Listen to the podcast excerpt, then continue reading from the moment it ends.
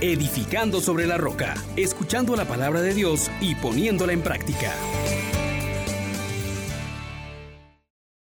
Paz y alegría. En Jesús y María, bienvenidos mis hermanos. Les saluda su hermano Juan Elías de la Misericordia Divina. Y damos gracias a Dios en esta decimoséptima semana del tiempo entre años. Continuamos meditando con el profeta Jeremías Ahora estamos en el capítulo 13, versículos del 1 al 11.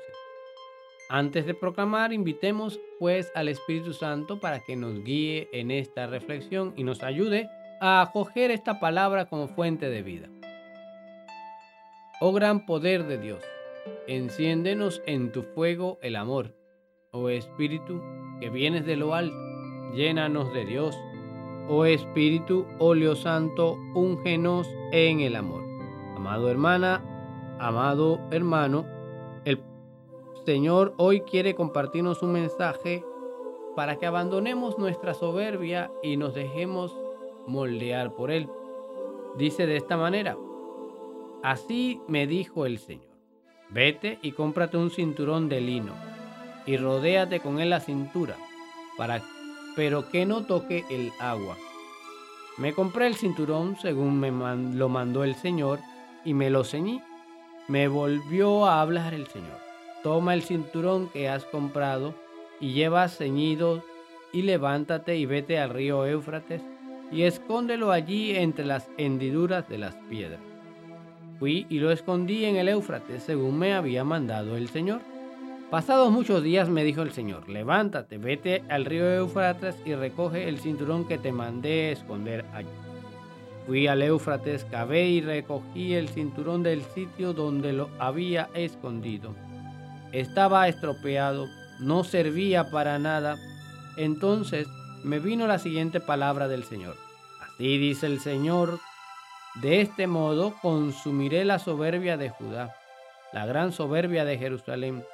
Este pueblo malvado que se niega a escuchar mis palabras, que se comporta con corazón obstinado, y sigue a dioses extranjeros para rendirles culto y adoración. Será como ese cinturón que ya no sirve para nada. Como se adhiere el cinturón a la cintura del hombre, así me adherí la casa de Judá y la casa de Israel. Oráculo del Señor, para que ellas fueran mi pueblo, mi fama mi alabanza, mi ornamento, pero no me escucharon. Palabra de Dios. Te alabamos, Señor. Hermanos, hermanas, qué lección tan grande la que Dios nos ha dado hoy con el profeta Jeremías. Son de esas cosas que duelen como una cachetada. Ciertamente, miren todo lo que le está diciendo el, Señor a, a Jeremías, anda, cómprate un cinturón de lino y rodéate con él la cintura, pero que no toque el agua. Un cinturón de lino, un cinturón fino, que pues se usaba como motivo de orgullo, de, de fiesta, pero el cinturón de por sí mismo no es lo elegante. Lo elegante es quien lo luce y el cinturón tendrá valor en cuanto sea usado. Tiene varias características esta referencia que hoy la palabra nos dice. Que el, cinturón era de buena calidad, era de lino. Y luego pues lo usa para engalanar al profeta.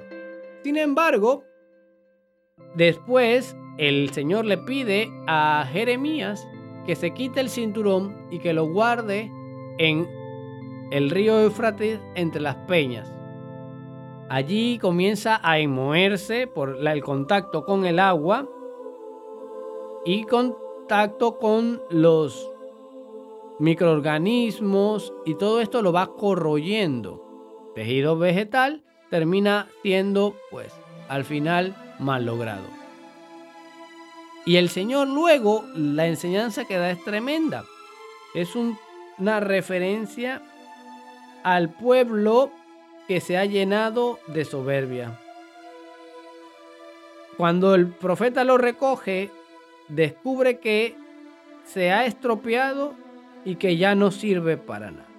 Así también nuestras vidas están cuando se marcan por la soberbia, cuando creemos que nosotros somos los que son la razón de la hermosura, la belleza, el tope de los topes, y caemos en ese grado de soberbia, es allí donde comenzamos nuestra degradación.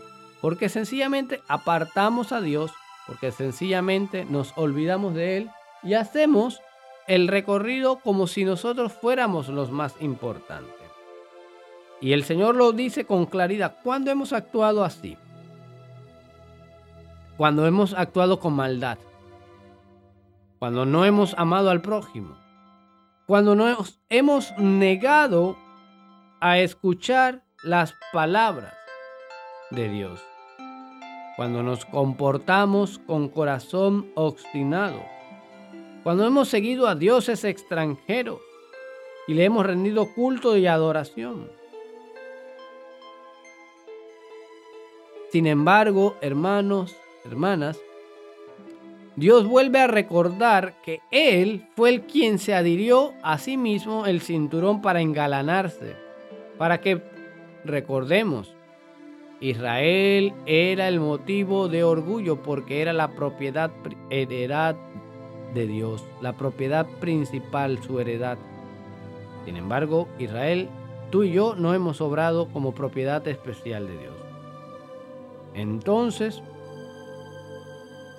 Dios quiere renovar esa llamada, que tú y yo seamos su pueblo, que tú y yo seamos su fama, que tú y yo seamos su alabanza, su ornamento, te pregunto hoy, hermano, hermana, ¿de qué eres tú fama? ¿De quién eres pueblo? ¿A quién rindes alabanza? Hermanos, hermanas, este es el momento adecuado para recordar que nuestra razón de existir es para estar en unión con Dios. Pero si tú y yo no lo hacemos, vamos a caer en la degradación. Ese no es tu llamado, pero está en tu capacidad de degradarte. Señor, te damos gracias porque nos has llamado nuevamente a engalanarte, a ser motivo de orgullo para ti, a ser tu pueblo, a ser tu fama, a ser tu alabanza. Perdónanos, Señor, por nuestra soberbia por habernos marchado lejos de ti con un corazón obstinado, por seguir a dioses extranjeros, por rendir un culto y adoración a los ídolos. Hoy nos arrepentimos de eso y queremos volver a ti. Danos la gracia de permanecer fieles a tu llamado. Amén, amén, amén. Bendiciones para todos. Les exhortamos, hermanos, por la misericordia de Dios, que pongan por obra la palabra y no se contenten solo con oírla.